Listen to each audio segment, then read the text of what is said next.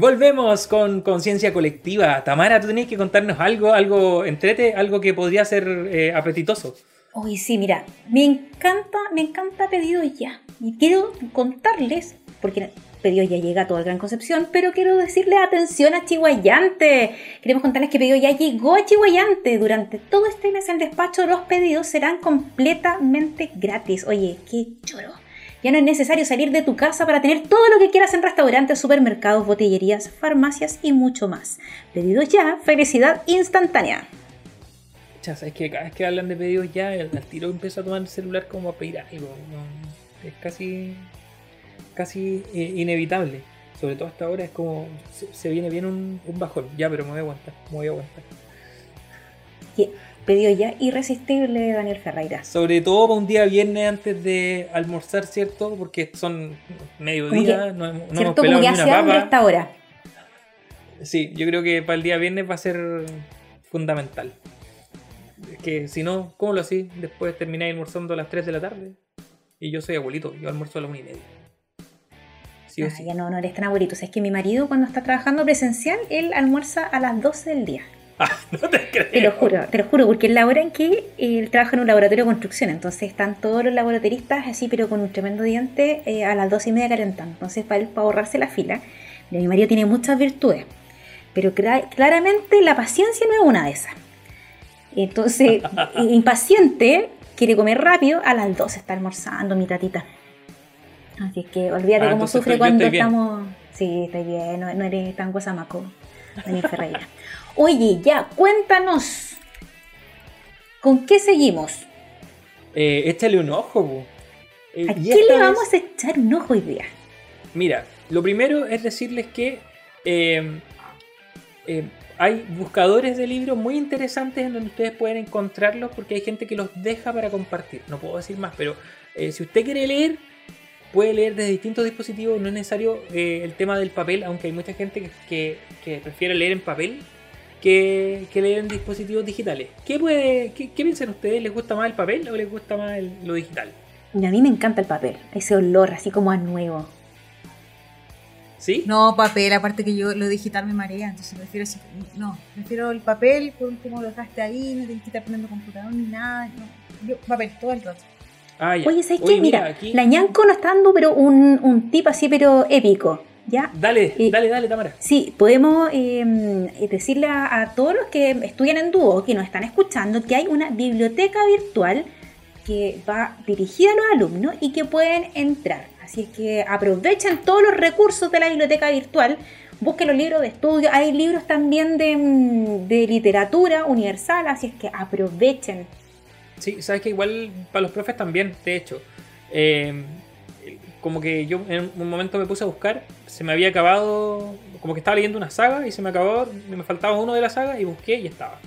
¿Ya? Así que lo, pueden, lo, pueden utilizar. Eh, yo siempre prefiero el papel, pero lamentablemente eh, a veces lo digital es un poco más asequible que el papel. Eh, y, claro, estas opciones como la Divam, ¿cierto? que mm. tiene un, un catálogo digital súper grande Está la biblioteca de Duos que también tiene un catálogo digital. Entonces, para esas cosas, yo sigo leyendo en digital, no me hago ningún problema. Eh, pero me gusta el papel. De hecho, a mí me gustan los libros de novela histórica y el que quiero recomendar hoy es una saga de dos, compuesta de dos libros eh, de Julia Domna, que es, una eh, emperatriz del Imperio Romano del siglo II después de Cristo. Esta emperatriz era esposa de Septimio Severo, uno de los primeros emperadores que no nacieron en Roma. Después de. A ver, Tamara, después de el primer emperador no romano. Te pillé. me voy a acordar yo, Daniel? Yo pasé esa cuestión y nunca me he dedicado a historia universal. Después de. Es que la otra vez lo hablamos, y tú mismo me dijiste, y la Tamara se olvidó. Después de Trajano, que fue el primer emperador no romano, ¿cierto? Eh, se abrieron las puertas para que otros pudieran serlo. Entonces, este era un emperador africano. Y Septimio Severo llegó a Roma como emperador y eh, todos mirando en menos a la que era su esposa porque era, era una mujer siria, no era una mujer romana. Y los romanos eran súper discriminadores y eran mala onda. Entonces, eh, Julia era extranjera y estaba casada con un emperador que era extranjero y además era mujer. Ya, si lo digo es porque estamos hablando del siglo II después de Cristo. Entonces, las tenía todas en contra y ella lo que quería era el poder. En definitiva, lo que ella quería era regir, pero no podía porque, porque era mujer.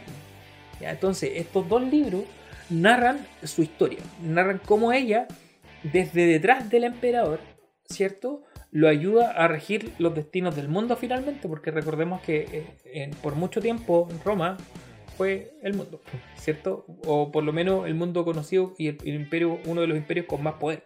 Entonces, eh, de algún modo la muestra como moviendo los hilos desde atrás y utilizando sus influencias, como que aprovechándose de su ser mujer eh, y de lo que ella podía hacer, eh, podía gobernar un imperio entero. Entonces, está súper entretenido. Yo creo que Santiago Posteguillo es uno de los autores de novela histórica más capaces y más dinámicos. Eh, sus libros son súper grandes, así, de hecho, aquí los van a ver los que están en cámara, pero estos son los dos libros, mira. Son gigantotes. Eh, y tiene libros más grandes todavía. Pero son de estos que se leen muy fácil porque en realidad es como estar viendo una película. Así, no sé si ustedes si no la vieron de verdad, no sé qué están haciendo aquí, vayan a verla al tiro. Pero eh, si ustedes vieron Gladiador, por ejemplo. Mira, y la he visto, te, prometo que tiene que haber sido unas 80 veces. Ya, sí, es una de las películas que yo me pego. La Dani no la vio. No, sí, sí la vi todo ah, el ya, rato. Ya, estuve a punto de ponerme de pie y marcharme. Ya, sí. Eh, así como cuando dije que no había visto Friends. Ok, lo dejo ahí. Claro. No, pero es que eso no tenías que decirlo aquí, por favor. no.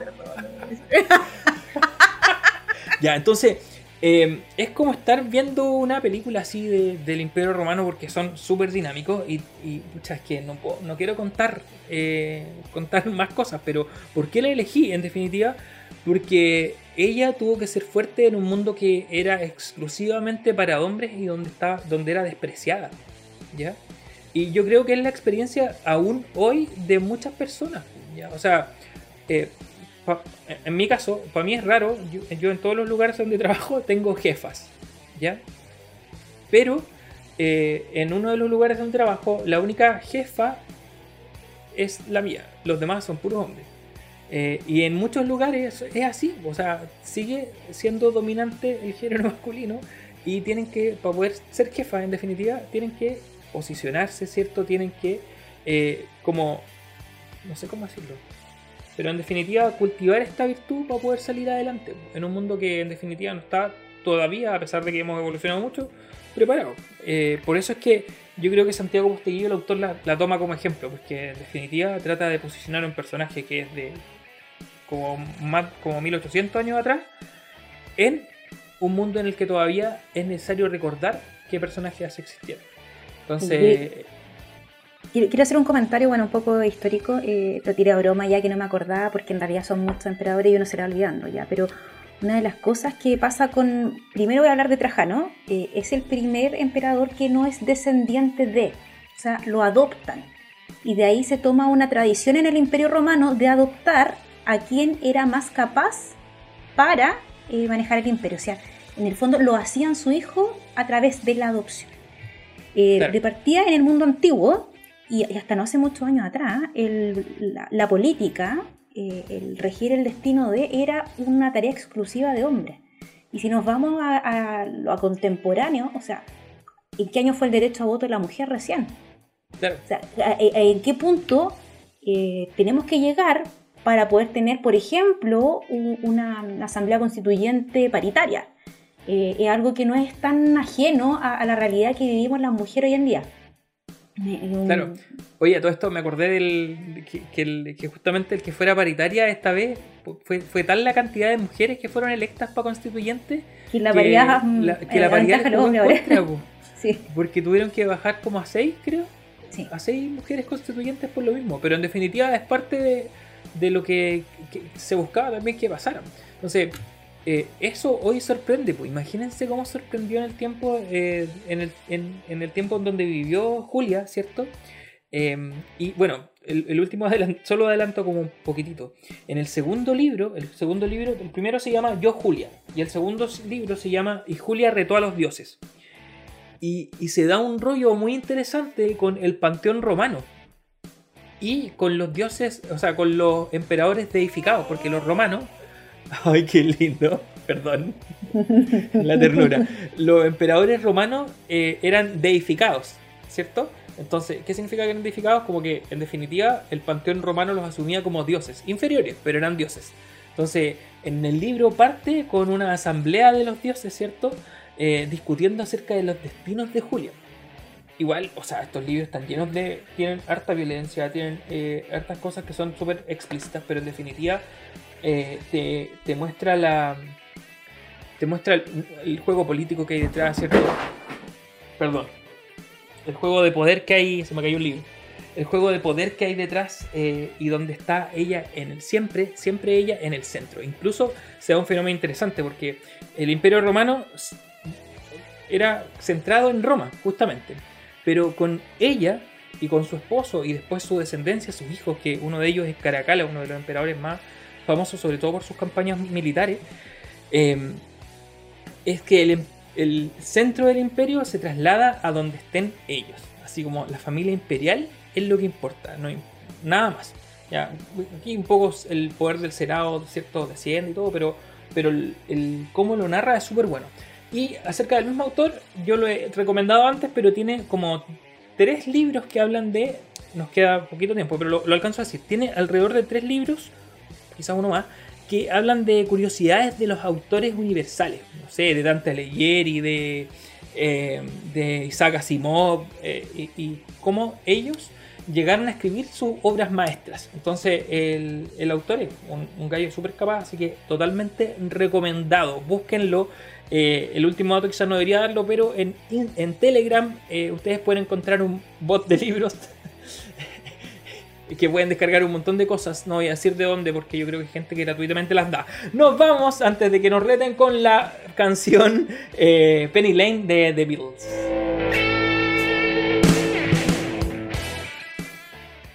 Penny Lane, there is a barber showing photographs of every head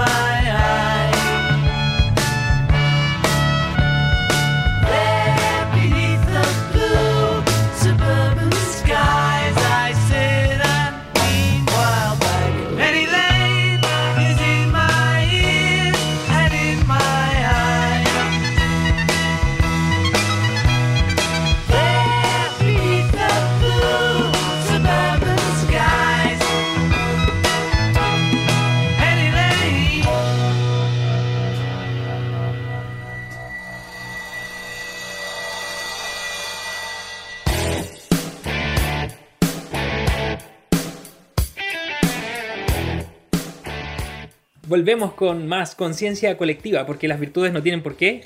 Ser aburridas. Mira, ya se están coordinando mucho mejor que las veces anteriores, así que puntito para la Dani y la Tama que están que ya están sincronizándose. Oye, vamos con la ya la última sección de nuestro programa. Eh, yo que súper entusiasmado con la de la semana pasada, con el quién la lleva de la semana pasada, porque el personaje fue excelente, así que me leí todo lo que pillé después eh, de Cristian Briones. Y hoy día tenemos un personaje reconocido a nivel mundial. Dani, cuéntanos, ¿de quién vamos a hablar hoy día? A ver si lo puedo pronunciar bien, pero Malala. Si yo hablo de Malala, creo que hay varios que ya que reconocen a quién es. El apellido me cuesta un poquito más, pero es Yousafzai, si no me equivoco, Malala Yousafzai. Eh, que para los que a lo mejor nunca la han escuchado o no saben de quién es, es una eh, mujer, bueno, que digo que se hizo famosa no tan mujer, sino que adolescente. Ella eh, solo tenía 17 años cuando ganó el Premio Nobel de la Paz y la hizo famosa y reconocida porque es una activista eh, pakistaní, un, una activista ciertamente donde su lucha incansable es por el derecho a la educación de las niñas. De verdad que yo, eh, cuando, porque obviamente uno escucha el nombre y escucha como el tema de las noticias, pero cuando te metes eh, ya a reconocer su historia, wow, yo, ella partió su, su vida de, de reconociendo que quería comunicar al mundo su lucha incansable por el tema del derecho a la educación de, la- de las niñas, sobre todo porque en, en, en- en ese tiempo que estaban prohibiendo todo, voy a entrar un poco más en detalle, pero prohibiendo el tema de la música, de la cultura, de las artes para las mujeres y sobre todo la educación. Y ella alzó la voz a los 11 años. Dani, ¿qué estabas haciendo tú a los 11 años? Tami, ¿qué hacías tú a los 11 años? Algo Probablemente trascendente. ver tele. No me acuerdo. sí, pero yo creo que está en la misma de la Tamara porque somos de una generación que veía mucha tele y, y tele la que teníamos, ¿cierto? Cinco canales, con suerte. Sí, aquí en la Eh, región probablemente canal menos. regional, la ronda ronda, alguna cosa Claro, así. pero no hacíamos más que eso. Y claro, a los 11 años empezar a, a pelear por algo que, que para nosotros lo damos por sentado que es ir a la escuela. Ella, en el caso de ella, es súper particular porque ella viene de una familia mayor de tres hermanos, los dos, los dos más chicos son, son varones, y está en una familia donde los papás, el papá era dueño aparte de una, de una como de instituciones de educación, eh, y, vieron que esta chica tenía así como algo, tenía que quería levantar la voz, y el papá o los papás la impulsaron.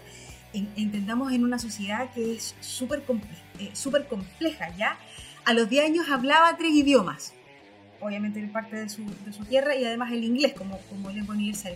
Quería ser médico, pero la política y los derechos sociales eran su gran preocupación, así que su padre la animó a convertirse en una activista que se transformó, eh, impulsándola a que hablara en distintos medios y encuentros. Porque él la llevó a uno de los primeros encuentros donde ella levantó la voz y dijo, oye, el derecho a la educación, el tema de la parte política, empezó a hablar y empezaron a reconocer.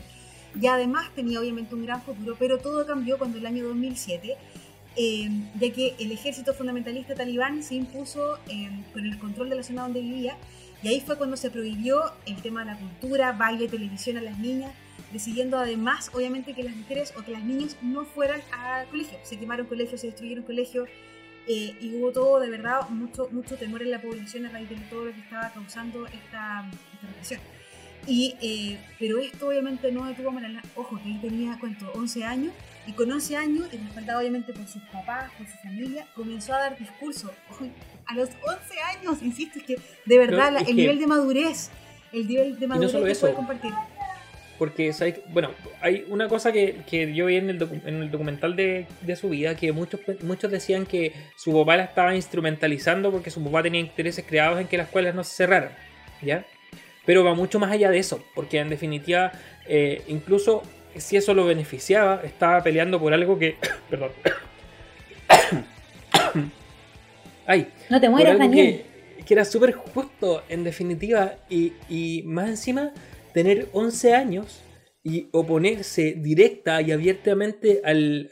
al- no, no, no es COVID, por favor. Diciendo, es COVID. Pone COVID. Eh, no, no es COVID. Eh, esperemos. Entonces, el oponerse al régimen talibán abiertamente teniendo 11 años es porque tenéis que ser alguien, pero muy, muy, muy, hiper, extra valiente y fuerte. Así, pero. Pero, pero heavymente. Pero, Yo pero no de se quedó solo ahí. y fue como. no, solo, sí, no po. se- no solo se quedó ahí. Porque además, eh, ojo, em, es que aquí viene lo clave. Llegó a salir en un debate eh, de la televisión pakistaní donde ella a su corta edad se manda una frase que es clave y que aquí parte ya su reconocimiento a nivel mundial, donde dice, ¿cómo se atreven, textual, cómo se atreven los talibanes a quitarnos mi derecho básico a la educación? Y con eso obviamente captó la atención de toda la región, se ganó muchos seguidores, pero también se ganó mucha gente en contra. Eh, se hizo una figura pública donde efectivamente su, su nombre ya era, mm, era de- es reconocido. Y una cosa clara, clave, clave, clave, era que además la BBC propuso a estudiantes, ojo, estamos aquí con, con toda la gente, propuso a estudiantes de que pudieran contar su historia, su familia.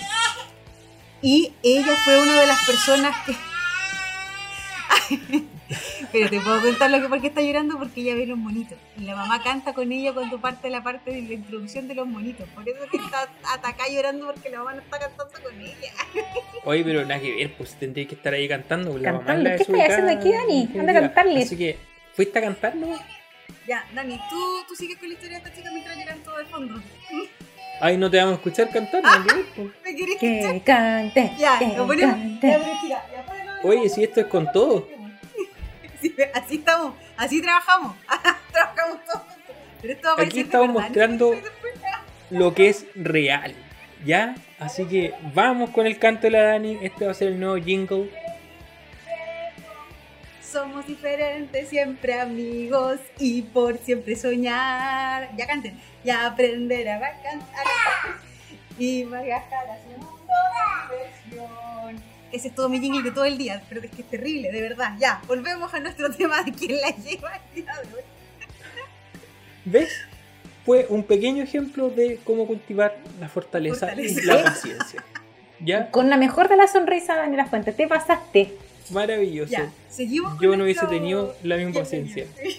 Yo que créanme que ya estoy cortida ya. La hubiese, le hubiese puesto algo para que no, para que no gritara. No, ya, ¿Qué ya, habías ya, puesto? ya estamos, estamos listos.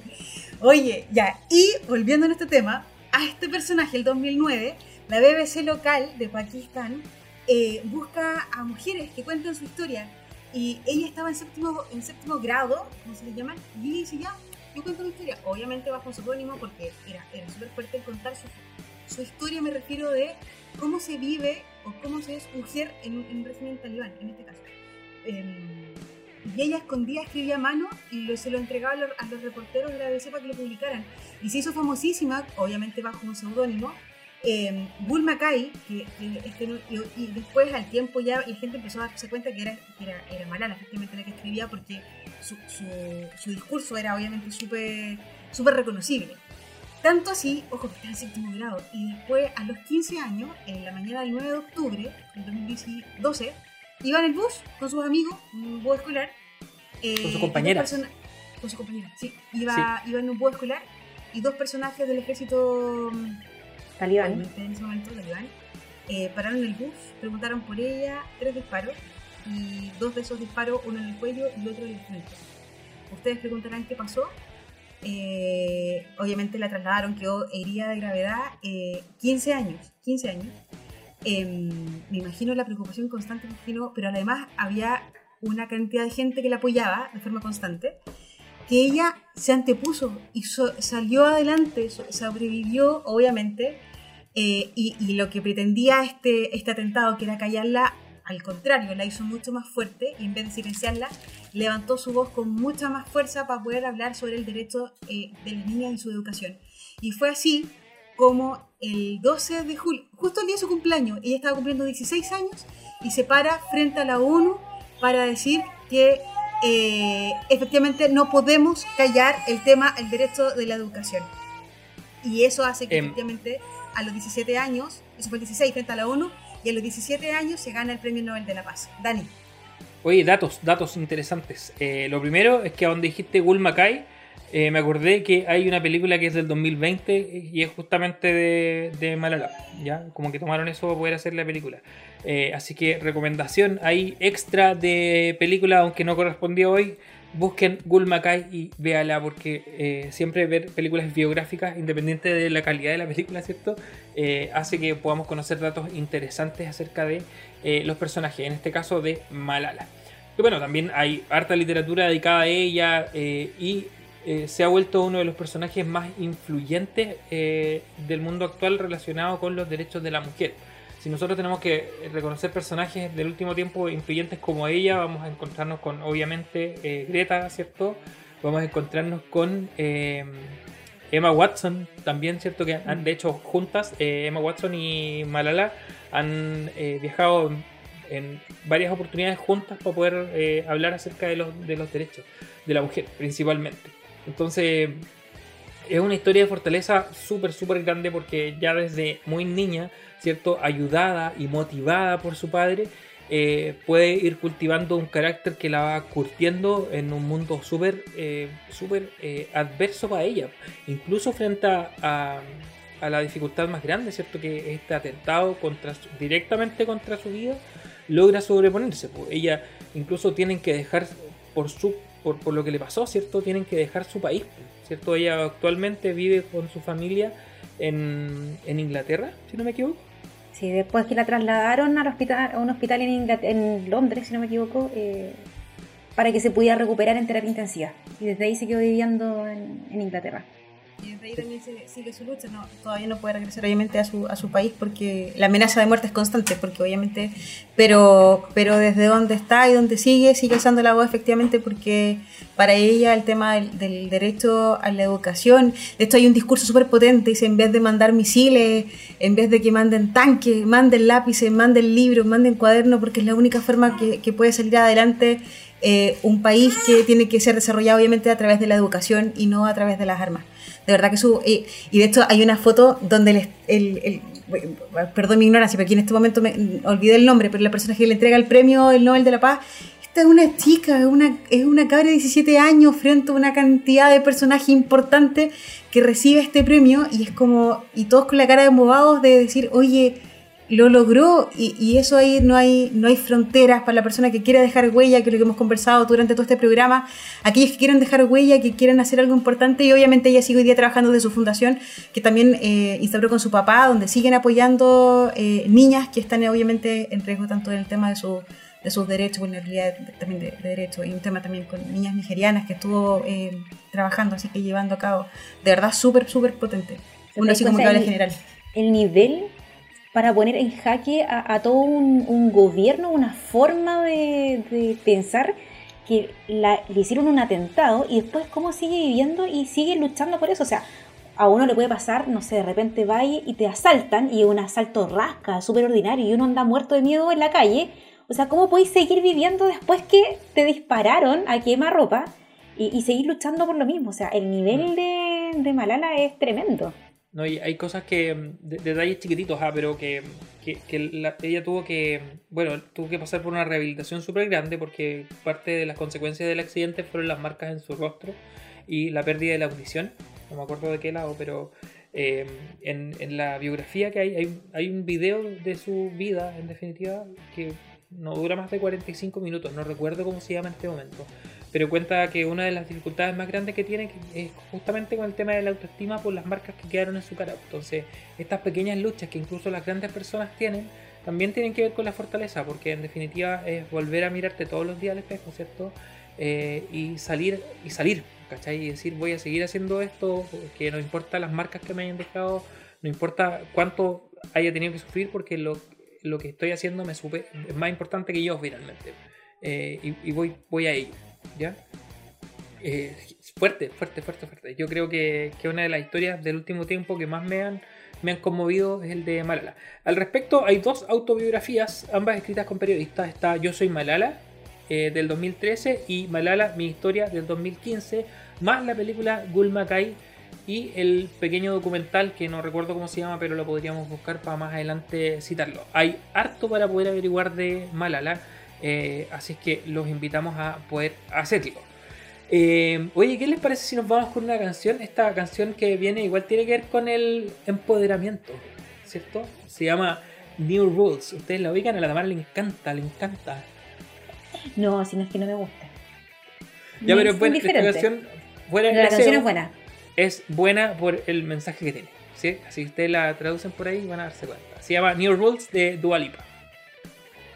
Ah, antes que irnos a la canción, perdón, se me olvida una cosa. Pero antes de irnos a la canción, no olviden escucharnos eh, en los podcasts eh, por eh, Apple Music y Spotify. Spotify.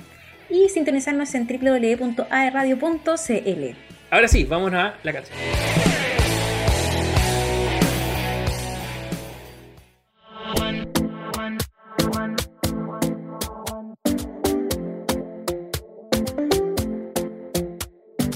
Talking in my sleep at night, making myself crazy. Out of my mind, out of my mind. Wrote it down and read it out, hoping it would save me.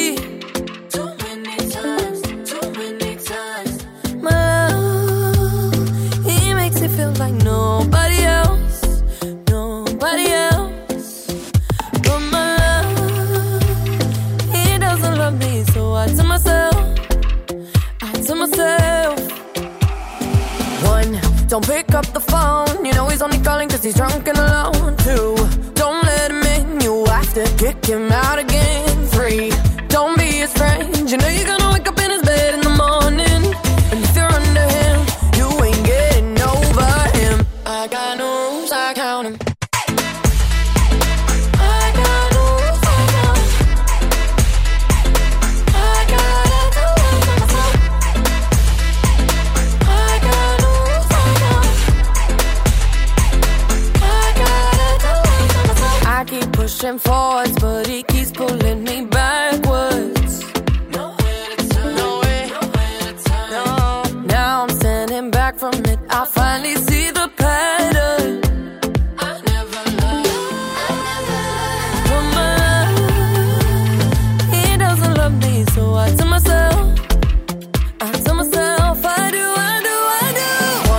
don't pick up the phone. You know he's only calling cause he's drunk and alone.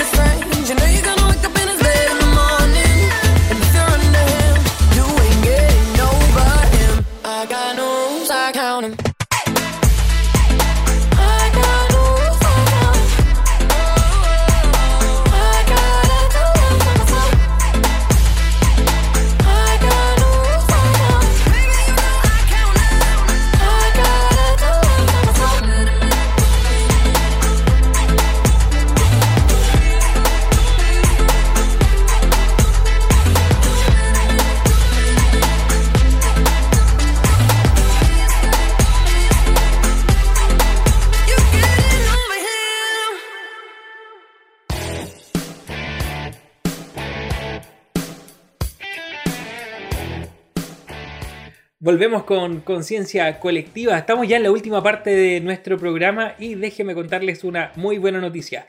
Porque tenemos concurso. Atención, Gran Concepción y Coronel. Tenemos tremendo concurso junto a Pedidos Ya. Para las personas que nunca hayan descargado la aplicación y se comuniquen con nosotros, les regalaremos descuentos de 4 mil pesos. Esta promoción es para todo el Gran Concepción y Coronel. Y por si fuera poco, entre todas las personas que canjeen su primer pedido con el código que te pasaremos, sortearemos el 12 de junio 100 mil pesos de regalo para comprar en la app. ¿Cómo lo tienes que hacer? Escríbenos vía WhatsApp al más 569-64120784 y solicita tu código de descuento. Repito, más 569-64120784. Si no sabes cómo descargar la app, nosotros te enseñamos cómo lograrlo. Hoy está buena. Está- Yo estoy pensando en que eh, yo ya tengo la aplicación, pero mi señora no, así que vamos a jugar, vamos a jugar. Pero tú no estás en el límite del concurso. ¿Cómo que no? Dice todo el Gran Concepción y Coronel. Ah, sí, tienes razón, tienes razón. He escuchado Concepción y Coronel. Ah, entonces vamos a participar todos. Coronel, yo me acordé de la Tamara con Coronel, que la Tamara tiene su corazón allá. Sí, por supuesto, y coronelina de, de corazón. Ahora penquista porque vivo muy cerca de, de la sede, pero sí, coronelina, y tengo mucha historia. De Sí, fortaleza pucha, y la micro. Aquí, aquí me gustaría. es que. ¿Quién, ¿Quién no se hace fuerte viajando en las Coronel Lotas? O sea, no, o sea, es que, no, no, de verdad, tú tenés que cultivar la paciencia. Mira, hay de Sí, todo, hay unos choferes muy amables y todo, pero yo me acuerdo en mi época estudiante, oh, y que, llegar ahí a tu capel con carrera a tomar la micro. uy, con un olor a todo, loco, como empanada, un olor a papa frita, mostaza, eh, con los payasos. Aquí yo siempre digo a mi marido, bueno, mi, mi hijo tiene, va a cumplir dos años ahora, eh, la otra semana. Oh, mi, mi guachito. Oh. Y bueno, y él, uno le, por supuesto, él está, ta- ta- mi mamá le regalan un montón de juguetes rebuscados, pero él no. Él va a la cocina y saca la el batidor, este manual, y el uslero. Entonces se subió un payaso y, y yo le digo, toma hijo, que llévale a tu papá el detector de mentiras, porque se subió un payaso y decía, aquí un práctico detector de mentiras, y salía con un uslero, ¿cachai? Ah, sí, sí, sí, sí, sí. yo lo- igual me tocó en algún momento el, el- el viaje en la Coronel Lota. A ver, Yo señora, si en su marido es caído del catre con la cámara al suelo, eso es como típico. La en la coronel Lota. la rutina. La rutina completa. te juro que yo estoy curtida con la coronel Lota. Debe ser una Sí. de las peores medios de transporte, de- de- te diría que del mundo, pero ya voy a decir Sí, es que hay un montón de crónicas al respecto y, y tienes razón. Yo creo que la gente que va allá eh, tiene, tiene hartas historias de fortaleza. De hecho, de hecho, eh, a mí me tocaba, yo no vivía en Coronel, pero vivía ahí en Los Pioneros en algún momento y tenía que tomar esa micro. Y, y en algún momento me salía tarde del Duoco y una vez salí tan tarde, pero tan tarde, porque salí a un cuarto para las 11, que es la hora en que termina la clase, ¿cierto? Y iba llegando al paradero y se, me di cuenta de que se me habían quedado las llaves en Duoc porque tenía el pendrive con la clase en el computador y se me quedó ahí y tuve que volver. 11 y media, un cuarto para las 12. A las 12 recién tomando la micro y me agarra una micro pirata. Así, te prometo, te prometo, oscura, sin luces, con la puerta de atrás bloqueada, llena de curado, pero así, te prometo que era casi de terror. Y yo le digo, no, si voy a los pioneros. Y le paso a Luca y me dice, ya, presta para acá. Y me cobró la Luca entera, así. No te puedo creer. Y yo callado, ¿no? Si tenía que llegar a mi casa. Así- y te prometo, te prometo que... eh, la- y, y va llena además. po. Y para bajarse, imagínate, caminar toda la micro. No, ese, en ese momento tuve que cultivar la paciencia. Un poco de miedo, a decir verdad, porque no sabía si íbamos, si íbamos a llegar. Estaba que se caía la micro. Pero Bueno, si, si usted está así de como glota. desesperado por llegar a su casa, esa va a ser su opción. Y la única, porque después de las 12 de la noche ya no corren No, más nada. micros para allá. Mira, y a mí me pasó una cuestión nada que ver. Me pasó con la primera micro que sale. ¿Sabes? De Coronel hacia Concepción. Ay, Y qué era temprano. No, es que tenía que irme súper temprano porque si no, olvídate, porque los compadres le piden permiso a una rueda para mover la otra porque re- recogen, pero así hasta el perro el camino. Fui a la primera micro y ¿sabes qué? El tipo iba corriendo, así como echando carrera, y me dijo, ¿dónde te bajáis? ¿Cachai? Así, en, en en ese tono. Dije, no, iba a la Conce, ya bájate que me vienen persiguiendo. Y el tipo iba arrancando, arrancando a las seis y media de la mañana, un cuarto para las siete, porque otra micro lo venía persiguiendo y andaba con unos fierros y le iban a pegar. Entonces era como. Oye, brígido. tenemos nueva sección. Cuente su historia de Coronel. Claro, historias de micro en Claro. conciencia colectiva.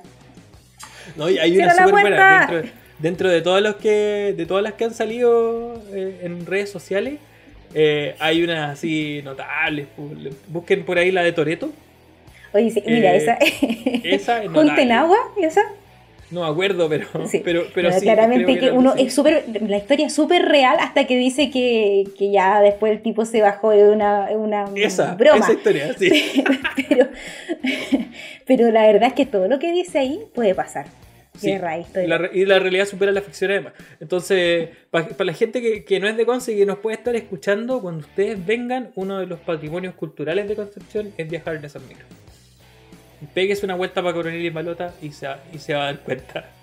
Oye, eh, el próximo programa, porque ya nos estamos despidiendo, nos queda como un minuto de programa, eh, vamos a seguir hablando de la, de la virtud de la fortaleza. Ah, atención con eso porque vamos a tener... eh, ahora se nos viene... ¿Qué se nos viene? Una serie, creo. Vamos a recomendar una serie. La estamos ahí ya Sí, terminando ahí de ver un par de capítulos para poder conversar un poquito de ella. Eh, así que preparándose con la serie, vamos a buscar obviamente siempre alguna noticia que nos llame la atención.